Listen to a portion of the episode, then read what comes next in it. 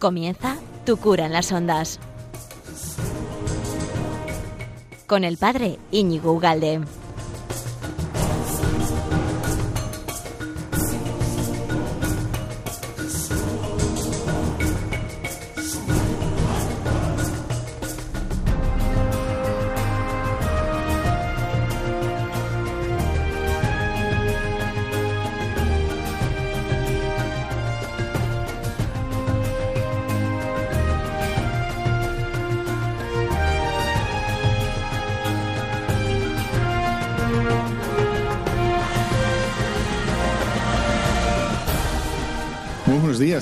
María. ¿Qué tal andas? ¿Cuánto tiempo, verdad?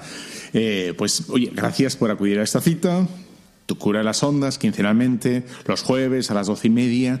Y, y yo estoy preparadísimo. ¿Tú, ¿Tú qué tienes que hacer ahora? No, aquí no tienes nada importante que hacer. Bueno, venga, vente conmigo y, y, disfruta de estos 55 minutos que he preparado para ti, para que disfrutes, para que sigas viviendo la cuaresma de un modo distinto, porque quiero hablar hoy contigo de un personaje que lo conoces, pero quiero que lo conozcas un poquito mejor hoy. Quiero hablar contigo de ni más ni menos que Isabel la Católica. Vamos allá.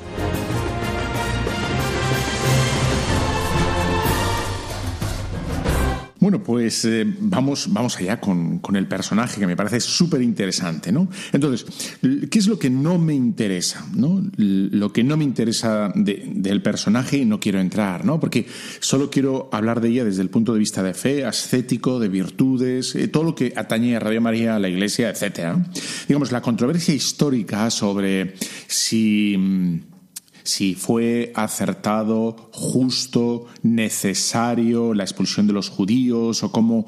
Eh, bueno, lo dejo ahí, digamos, a, los historiadores, ¿no?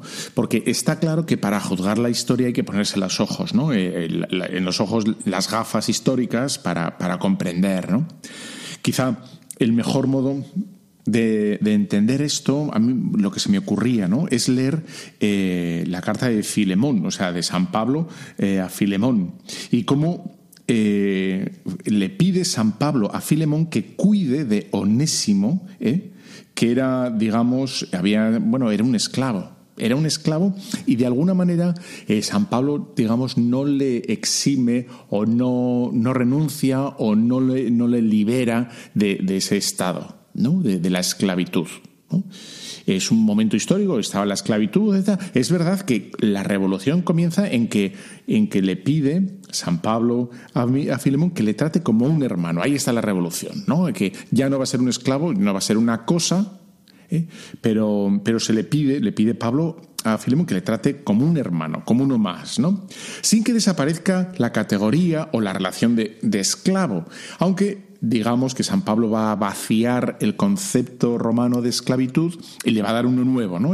Bueno, este también es como nosotros, ¿no? No está excluido de, del trato que Cristo nos ha pedido para todos, ¿no? Bueno, con este pequeño ejemplo quería hablar contigo sin más de, de, que las cosas cambian, evolucionan, eh, y ya, ya es donde yo no me quiero meter, ¿no? Yo, yo quiero contemplar contigo las virtudes de, esta mujer. ¿no? Yo quiero ver cómo trataba las cosas, eh, no dejaba su fe al margen de, cómo administraba la justicia y cómo quería gobernar el reino y, y cómo entendía la cultura, la evangelización, cómo entendía eh, su papel que es absolutamente moderno. Quiero decir, moderno es que casi casi vas a ver, casi casi, ¿eh? tampoco es que sea, pero bueno, vas a ver una mujer como, pues, como muy cercana a nosotros, ¿no? en comparación con todo lo, bueno, con, los personajes anteriores, ¿no? Pues eso de, del siglo XII, el, del XI o del XIII, etcétera, ¿no? Bueno, aquí eh, Isabel la Católica se acerca mucho, se parece mucho esa comprensión de las cosas, ¿no? de, del trato de las personas. Eh, bueno, y de, del acceso, ¿no? De, la cultura, etcétera, etcétera, ¿no? Bueno, entonces, no dar las cosas por supuestas, ¿no? Porque eh, ya sabes que, bueno, pues Isabel la Católica eh, fue contemporánea, ¿no? Coincidió con Enrique VIII, que fue eh, de Inglaterra, ¿no? Eh, fue un desastre, ¿no? O sea, que por el mero hecho de, de bueno, que que ella tuvo que ejercer las virtudes, eh, tuvo que ejercer la fe, la caridad, la humildad, la obediencia, eh, la firmeza, eh, la personalidad, etcétera, etcétera, etcétera. ¿no? O sea que no es una. Fue, fue una mujer, bueno, a mí me parece que es de los pies a la cabeza. A mí es una maravilla. Es la típica época que, que, no me canso de leer, ¿no? No me canso de leer porque es, me parece audaz, absolutamente audaz, ¿no?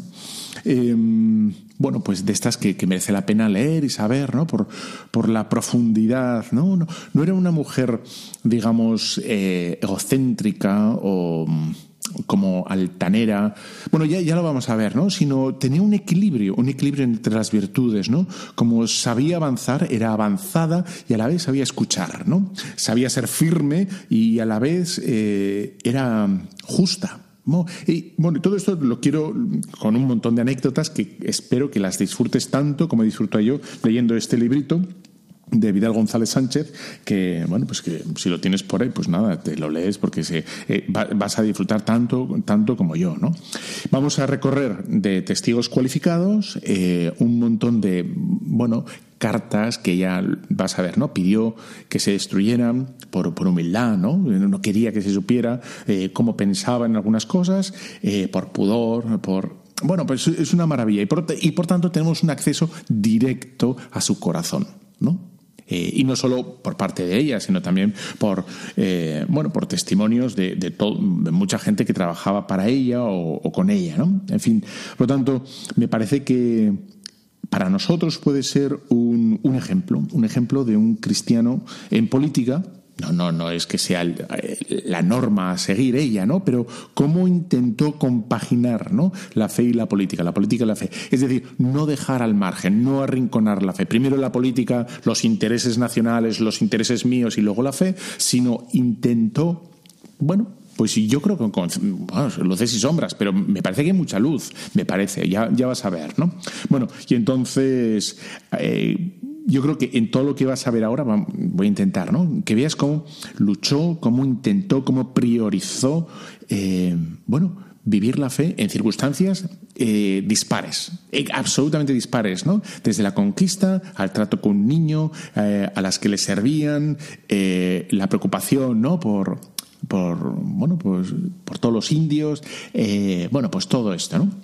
Y, ya de paso, pues voy a acompañar esto para que te metas en el mundo, pues con música, eh, bueno, del Renacimiento y también de la Edad Media. Espero que lo disfrutes tanto como yo. Vamos allá.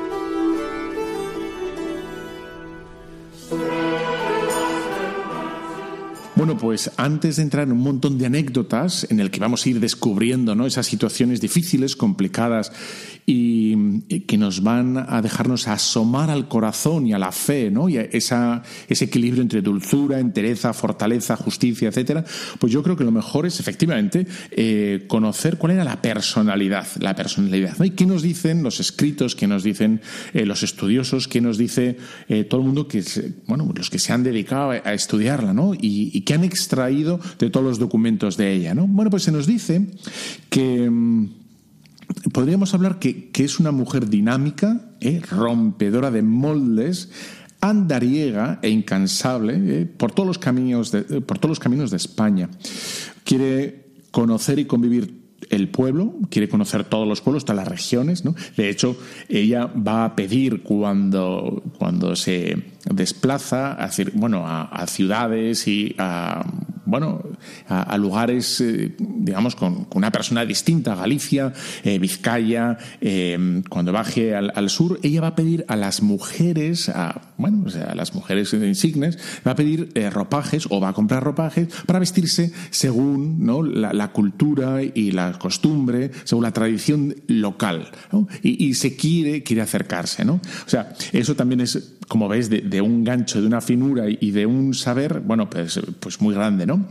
Para entender un poquito más el personaje de Isabel, podríamos hacer una comparación siempre, ya sabes que son odiosas, ¿no? Pero para entender un poco, para que te hagas un poco más cargo de, cómo era, podríamos hacer una, una comparativa con Juana de Arco. ¿no? Otra mujer también como fuerte, emprendedora, eh, visionaria, etcétera. ¿no? Bueno, pues la, la diferencia es que eh, Isabel, podríamos hablar que era, eh, bueno, no, se cortó el pelo, no, se hizo pasar por, hombre, ni siquiera emuló, ni intentó emular al hombre, ¿no? Digamos las virtudes del hombre. Era, fue, bueno, siempre femenina, ¿no? absolutamente femenina. Y mm, hay montones eh, de, momentos en, bueno, lo que vamos a ver ahora, a ser, que tenía un carácter absolutamente conciliador y prudente. Así como la otra santa, ¿eh? fíjate, era más rotunda, y más tajante, ella era prudente, conciliadora y muy humana, muy humana. Es decir, que bajaba eh, a los detalles, como vamos a ver, ¿no? Cuando, cuando se preocupa por, por, eh, un hijo de, bueno, pues de un chavalín de, bueno, de sus contrincantes, ¿no? De, batalla. Y, bueno, para que lo tengan y lo cuiden, etcétera, etcétera, ¿no? Bueno, pues esto eh, vemos cómo es la, la personalidad, ¿no? A la vez, tenemos que decir que era firme, ¿no? Y una firmeza clarividente que, se nos dice, ¿no? Que era, que era como una leona, ¿eh?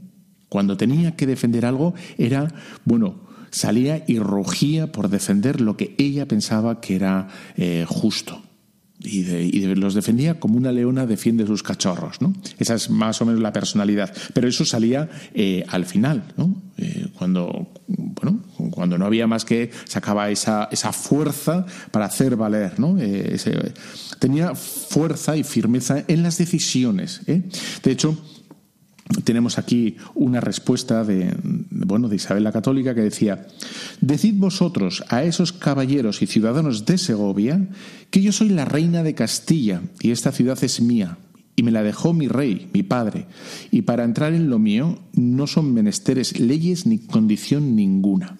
Yo entraré, dijo la reina, en la ciudad por la puerta que yo quisiere, y entrará conmigo el conde de Benavente, y todos los otros que entendieran ser a completo mi servicio. Y dices, pues ya está, ¿no? Claro, a ver quién es la reina aquí y por dónde voy a entrar y qué es lo que puedo hacer, y lo etcétera, etcétera, ¿no? Que era a las claras la autoridad ella que detentaba, ¿no? y se hace valer de su autoridad. Bueno, pues eh, podemos, si quieres, ver la descripción del aspecto que, tenía, porque hay una imagen por ahí que me parece que no es muy agraciada y, que, bueno, pues que me parece que, no hace justicia y, por lo que se ve debía ser una mujer pues bastante, bastante agraciada, bastante guapa. Se nos dice, a ver, que tengo aquí, ¿no? Em, a decir de sus biógrafos, eh, era de estatura normal bien compuesta en su persona y proporcionada en sus miembros, muy blanca de piel y rubia, los ojos entre verdes y azules, el mirar gracioso y honesto, la cara hermosa y alegre. Era una mujer aguda, discreta, lo cual vemos raras veces concluir en una persona. Hablaba muy bien y era de excelente ingenio. Era mujer muy ceremoniosa en los vestidos y en los arreos, y en sus estrados y sus asientos y en el servicio de su persona. Va, va, a dejar claro ¿no? que ya sabe vestir a la vez como, como, reina y como señora y luego a la vez también con humildad suficiente, ¿no? con austeridad. Eh, se va a pertrechar de, digamos, de los adornos necesarios a su condición de reina, pero sin excesos y, y siempre de forma contenida. Pues eso bueno, pues dice, dice bastante, ¿no? De, sabiendo quién es, lo que, cómo tiene que presentarse ante el pueblo, porque el pueblo quiere una reina y a la vez es cristiana y, quiere, ¿no? Eh, nada de espilfarros, nada, nada de excesos. De hecho, en torno a los, a los trajes, tenemos una carta que ella escribe a su confesor, ¿no? Eh, intentando ella ser, pues eso, como austera, ¿no? Y, dice ella misma, eh, dando cuentas a su confesor, dice, trajes nuevos no hubo ni en mí ni en mis damas, ni aun vestidos nuevos, que todo lo que allí vestí había vestido desde que estamos en Aragón, y que aquello mismo me había visto los otros franceses. Solo un vestido hice de seda, con tres marcos de oro, el más llano que pude. Esa fue toda la fiesta de las fiestas, porque me parece que me dijeron más de lo que fue. Diré que pasó para saber que hubo un hierro, un, equívoco. Y dices, bueno, pues ella, ella deja claro, ¿no? Como que lleva un traje desde hace tiempo, que es digno, que, es tal, y, y, nos deja esa preocupación o esa, bueno, ese cuidado por, por vestir correctamente y, a la vez, eh, bueno, pues de, forma austera. A la vez, es muy interesante ver cómo ella está, mm, digamos, preocupada o ocupada en que eh, todo el mundo en la corte vista bien. Bien no significa de forma, digamos, ampulosa, rica, sino bien es limpia, ¿no? Aseada, ¿no? Y, mm, no solo ella, ¿eh? sino también todo lo referente al culto. Y le va a escribir a los obispos y va a escribir incluso al Papa diciendo que se cuide, por favor, ¿no? La limpieza en el culto. Pues yo no sé qué vería eh, Isabel para, para, que escribiera eso a los obispos, viendo que los manteles, los ajuares, etcétera, etcétera, que estuvieran limpios como ella. De hecho, eh, deja tenemos un, bueno, un listado de la gente que trabaja con ella y de, y de lo que les pagaba, ¿no? Decía, por ejemplo, iba con ella eh, una lavandora, una lavandera, que, que, les pagaba 14.000 maravedíes anuales a, ella y a su marido. Tenía otra lavandera, luego tenía una panadera, ayudante de panadera y una pastelera. ¿no? Eso es lo que tenía trabajando para ella. Y una costurera. Y ya está. Y dice, bueno, pues eso es parte de, los oficios de la casa de la reina que, bueno, que se los llevaba ella. Bastante parece, no sé, a bote pronto parece sencillo. No, no, lo sé. Soy incapaz de calibrar el cambio histórico, pero ya se ve, ¿no? Una panadera no me parece muy complicado. Bueno, pues vamos a hacer otra pequeña pausita para introducirnos en, bueno, en, en la defensa de la fe y en el trato con los infieles. Venga.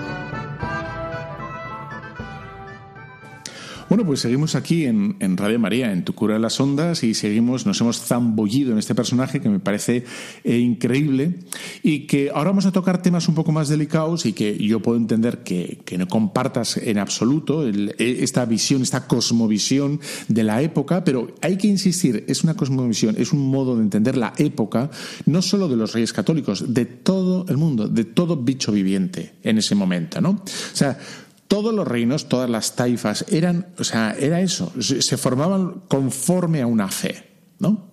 Esta idea de, mm, bueno, de las tres religiones, etcétera, ya se ve que no, surgió en toda Europa, no, no en, en, España al final, al final acaba saliendo también, se expulsa porque no funcionaba, no funcionaba, ¿vale? Em, y luego en, en, todos los países, en África y por ahí en Arabia, tampoco funcionaba, ¿no? Esta idea tan moderna, ¿no? De la, en fin, de la, de la convivencia, etcétera, bueno, pues es lo que está ahora pero es una cosa de, de hacer, o sea, esta especie de tolerancia con nuestras culturas, etcétera, tiene muy poquito tiempo, ¿no? De, de en fin, de, ha surgido hace nada y estamos por ver si funciona, ¿no? Vemos muchos problemas en muchas partes. Ahí tiene los Balcanes, ahí tiene lo de Ucrania, ahí tiene, esos son problemas eh, de fe, políticos, ahí se mete lo cultural, hay un montón de, pero y follones, ¿no? Bueno, no es nuestro terreno. Nosotros queremos ver cómo ella con la mentalidad del momento, con la mentalidad del momento, ella entiende que, lo que lo que tiene que hacer es evangelizar, ¿no? Y tiene que haber cohesión a su reino eh, conforme a la fe que es suya, que es la católica. En otros, ya veremos, ¿no? En el momento protestante, eh, la cohesión política se va a buscar en, la fe protestante o en la fe anglicana y eh, Enrique VIII va, a expulsar a todos los católicos, ¿no? Porque es el modo de cohesionar un país, conforme a a, la fe. Bueno, había habido siglos y siglos de intento de, convivencia que no habían surtido efecto y como España venía, pues eso, dividida, ¿no? bueno, pues, y, se forma, efectivamente, se unen las dos coronas, Castilla y Aragón, pues es entonces en ese momento cuando ya, digamos, España comienza nuestra historia moderna y ya, digamos, tiene la fuerza necesaria para acometer ese, eso que no había podido, ¿no? Por guerras intestinas, España eh, lo consigue hacer, ¿no? Que es echar ya por fin a los musulmanes y, y a los judíos, ¿no? Pero con la idea, con la idea de evangelizar, ¿no? Dice entonces esta carta. Dice, nuestra principal intención fue procurar e inducir e atraer a los pueblos y convertir a nuestra santa fe católica y enviar a las dichas islas y tierra firme prelados y religiosos y clérigos y otras personas doctas y temerosas de Dios para instruir a los vecinos y moradores de aquella fe, de la fe católica. ¿No? Y hay que decir inmediatamente, ahora que estoy seguro que estás diciendo no te convence, porque claro, porque es una mentalidad, son 500 años, ¿vale? Bueno, eh, ella va a luchar y, va a velar dentro de lo que cabe, claro, para que no haya conversiones forzadas en absoluto. Que todo el que quiera, todo el que quiera puede ser, puede ser converso a la fe, ¿no? Dice, hombre, menuda, fe, menuda conversión si te echan. Vale, bien, pero, pero voluntaria. No, no, no te tienes que... Si quieres, puedes y tal, ¿no? Bueno, y, se va a cuidar mucho, efectivamente, que no haya abusos de, en, este, en este caso, ¿no?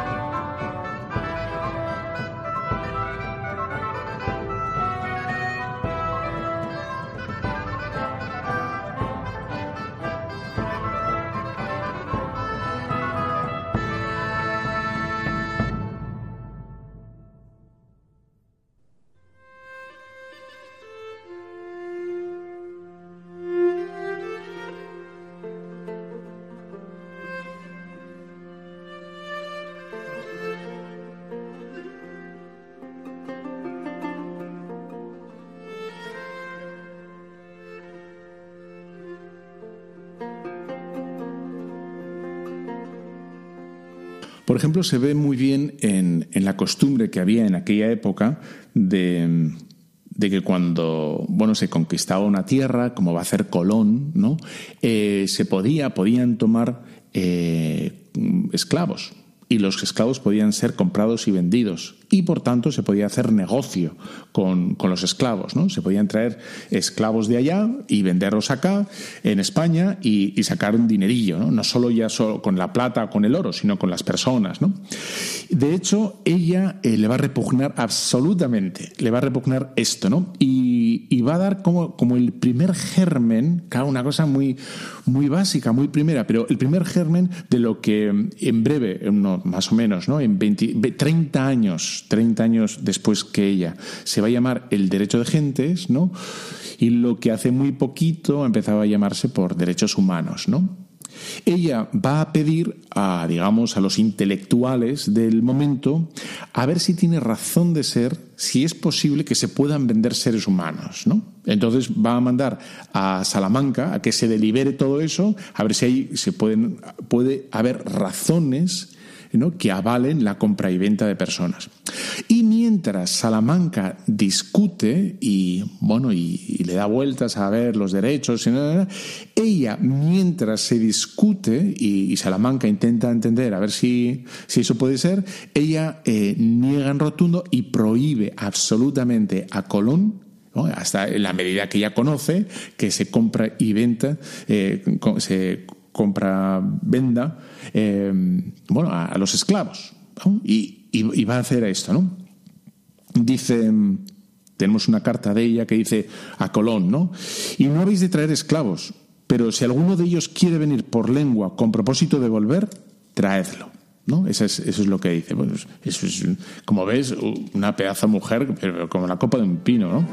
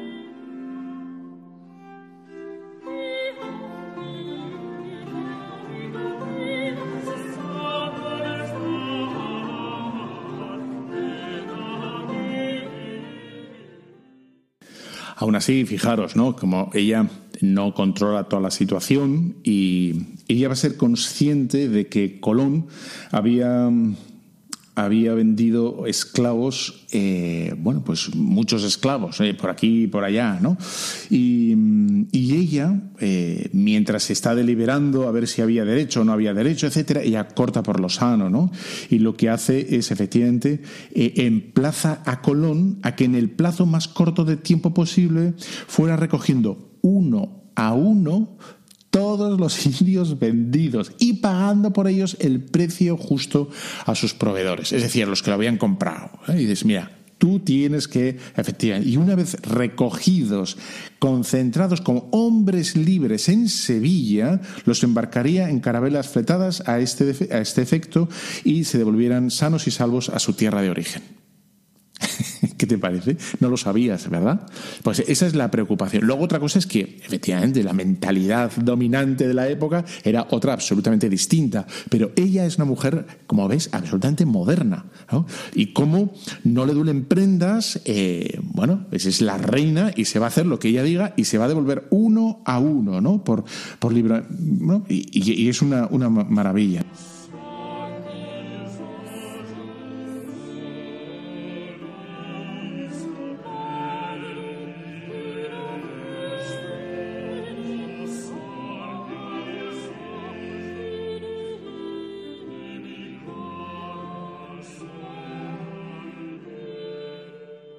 Se nos, se nos dice que poco a poco en Sevilla se fueron recolectando, fueron reuniendo a todos los, los esclavos que se habían vendido y que se devolvieron todos, excepto una niña, una niña, ¿no? que se quedó por propia voluntad en casa de Diego Escobar, ¿no? la cual dijo que no quería volver a las Indias. Bueno, eso, es lo que se nos ha transmitido, ¿no? Por, bueno, por un montón de documentos, ¿no? Y de, bueno, pues pues cómo es el cuidado por la persona, ¿no? Eh, aunque, aunque, bueno, fueran, fueran indios, ¿no? Decía que bajo mi reinado, eh, en mi reino, eh, todos son súbditos míos y se les dará el mismo tratado, ¿no? esa, como por ahí ves, ¿no? ese equilibrio entre, entre la fuerza en mi reinado se trae a todos el mismo, el mismo trato. Y bueno, me parece como. Bueno, me parece increíble, me parece muy de admirar.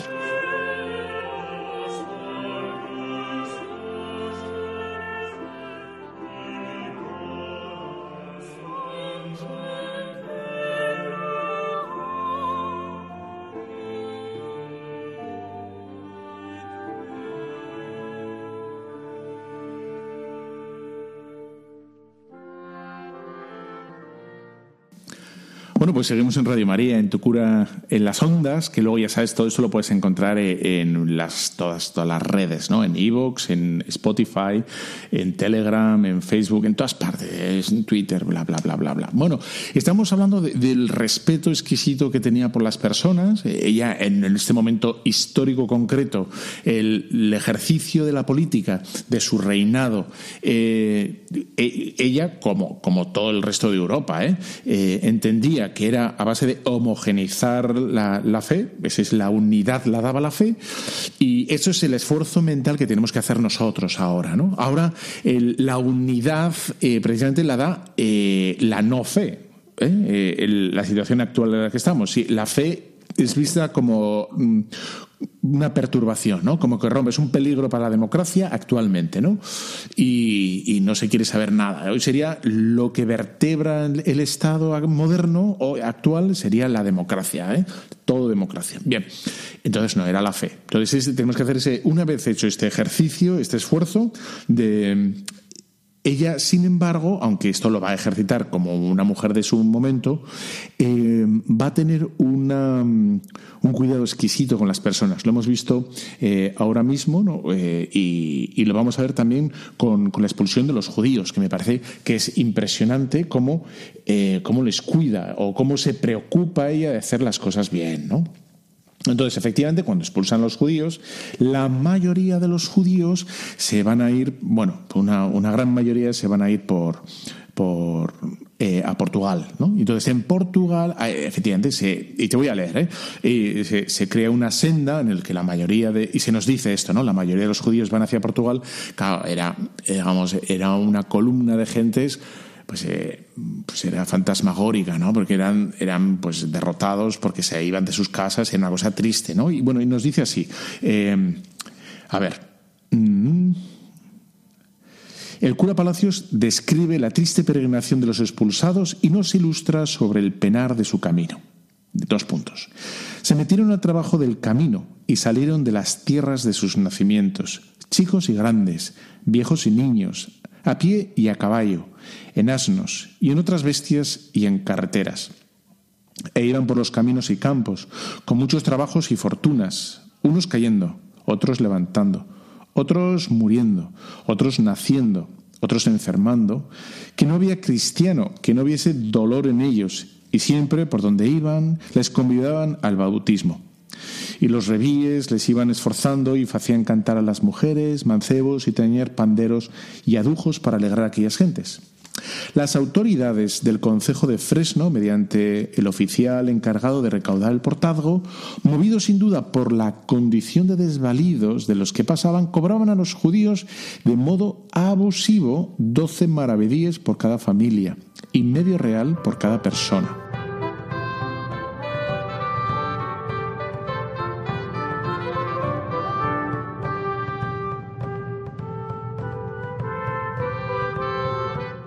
Parecido abuso se había cometido en Ciudad Rodrigo, donde la tasa del paso de frontera era de un solo real, mientras se estaba cobrando abusivamente a los numerosos judíos que pasaban hasta cuatro reales y medio por persona. Pronto llegó a oídos de la reina la comisión de tales abusos y dando su alto aprecio por la justicia y su defensa a favor del desvalido, inmediatamente trató de poner remedio a la ofensa y dar castigo a los culpables. Una cosa era una expulsión decretada por razones muy poderosas y otra muy distinta, el que se pudiera abusar impunemente de unos pobres seres que eran sujetos de derechos y además súbditos de los reyes de Castilla hasta que pasaran las fronteras de sus reinados. El resultado de la denuncia fue que se encomendó a Contino de la Casa Real, Luis García de Sepúlveda, para que fuese en persona tanto a la villa de Fresno como a Ciudad Rodrigo e inquiriese qué es lo que estaba pasando con su mandato.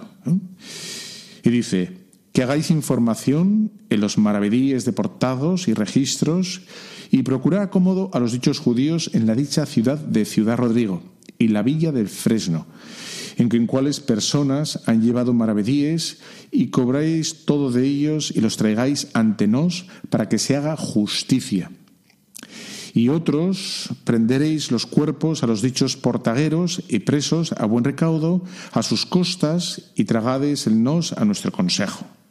¿Eh? Y bueno, pues que, que, los traigan a todos los que hayan cobrado de más, les pongan aquí delante, ¿no? Y dice, por si esto fuera poco, la reina ordenaba que ante el escribano público se hiciese relación de los bienes y la hacienda de las personas infractoras de la ley, cuyos bienes quedarían incautados hasta que la justicia decidiera sobre ellos.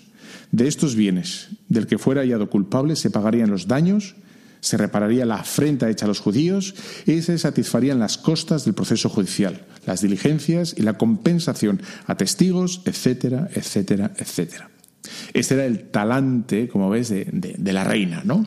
Que, como ves, era una mujer hecha, ¿no? Que se echara atrás, ¿no? Una mujer fuerte. Y por contra, por contra, eh, vemos la humildad de, la reina, que tiene una anécdota muy bonita, eh, porque ella, claro, como reina de España, a la, vez, ¿no? Eh, en fin, era, católica, era de, de profunda fe, buscaba un un buen director espiritual. ¿no? Y aquí esta anécdota que me parece deliciosa.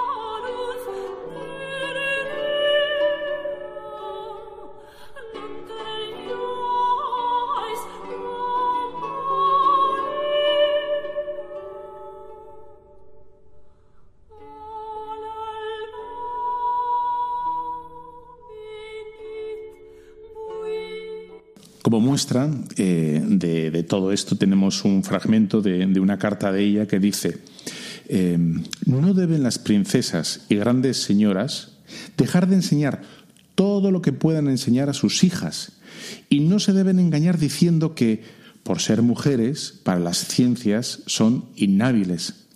Aquí no es regla general que todos los niños son de juicio claro y todas las niñas son de entendimiento oscuro porque si ellas y, ellos eh, deprendieran a la par, yo creo que habría tantas mujeres sabias como hay hombres necios. Y sin duda, a la preocupación de celo de doña Isabel por la futura cultura femenina, se debe el florecimiento intelectual de mujeres ilustres de la corte de su época, cortejo y estela de verdaderos reina como verdadera reina humanista. ¿Eh? ¿Cómo se preocupó absolutamente? Este, esto también es absolutamente moderno, ¿no? La cultura, la cultura como un bien, la, cultura como necesario. Bueno, pues, pues está preocupadísima, ¿no? Por, bueno, pues porque la gente tuviera altura ¿no? en, el conocimiento y en la sabiduría y en todo lo que es eh, bueno, las ciencias humanas.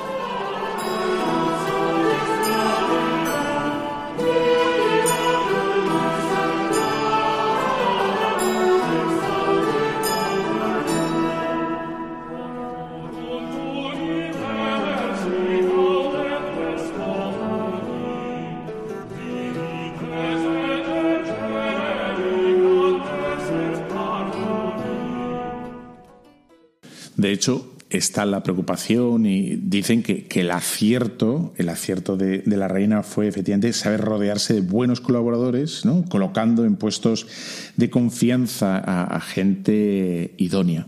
¿no? Gente que, bueno, más que que le siga a ella y que bueno, de, seguidismo, sino que gente, y se fiaba absolutamente de la gente que colocaba, eh, ¿no? En, bueno, y ahí está, ¿no? Se, fiaba plenamente de la honradez de, sus colaboradores y, les daba plena libertad, ¿no? porque se fundamentaba en definitiva en, bueno, en que era gente preparada para, lo que tenía que hacer y entonces dejaba hacer, ¿no? Bueno, pues esta es parte de, cómo apostaba ella y cómo dirigía ella pues, pues su, su reino, eh, apostando por la cultura, apostando con la gente docta, eh, colocando en puestos de confianza y, bueno, cruciales, importantes, a gente que, bueno, pues que, estaba bien preparada.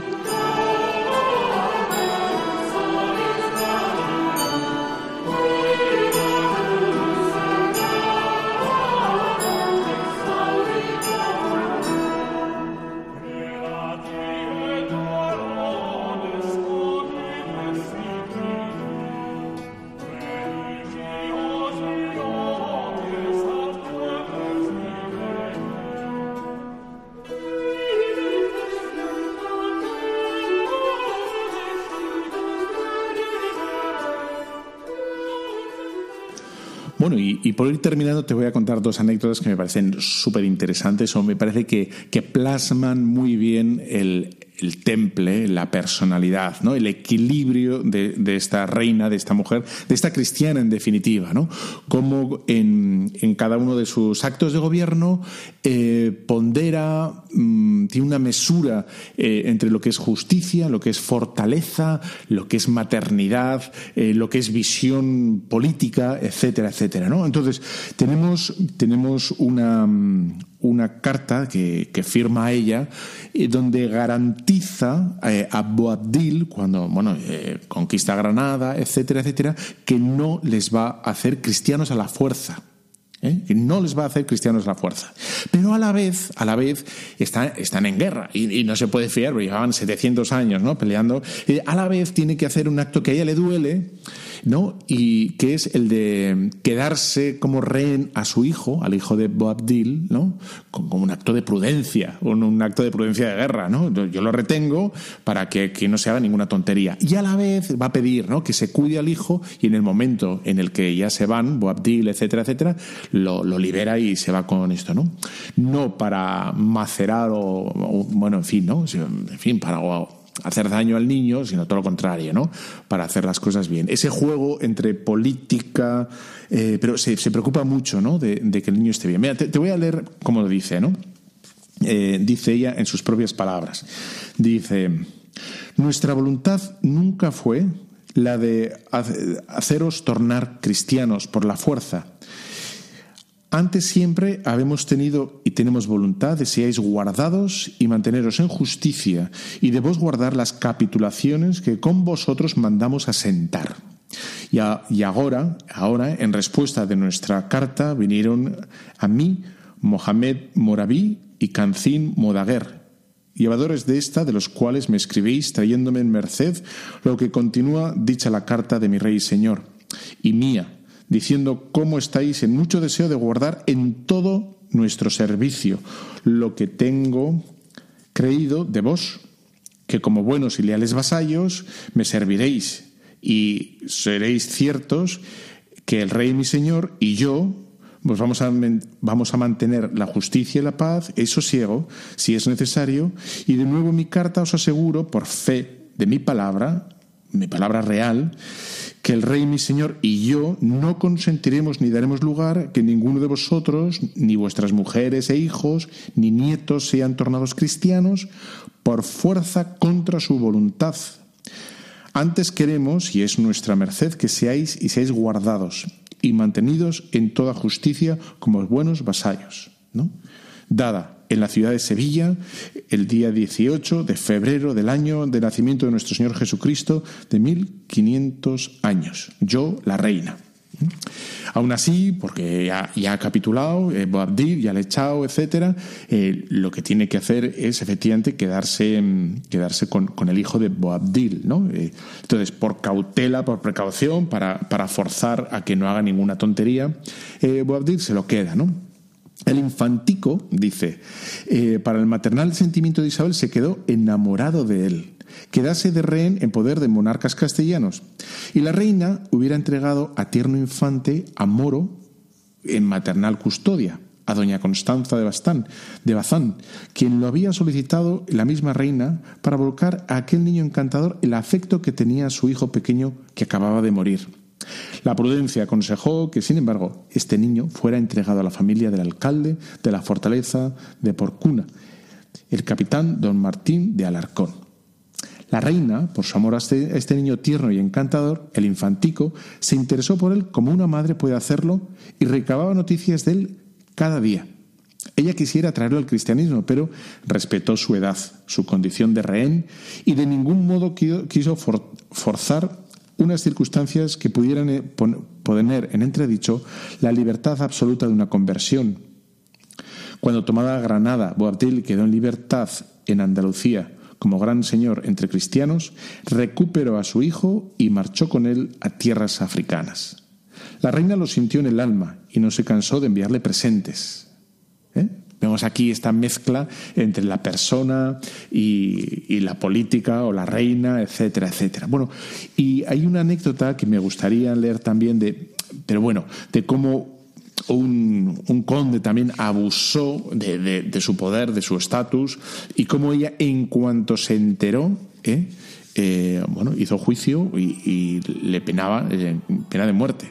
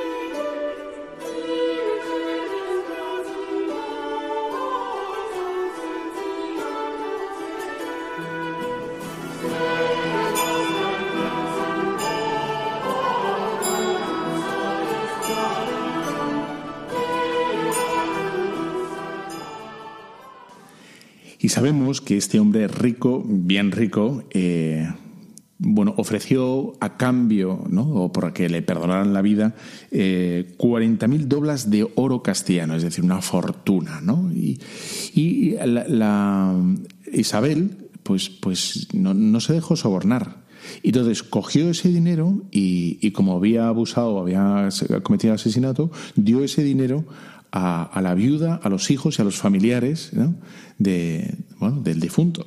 Y, de, bueno, pues ahí está la, finura, ¿no? De hacer justicia, que la justicia no se compra, ¿no? Y es para todos igual, incluso para un poderoso.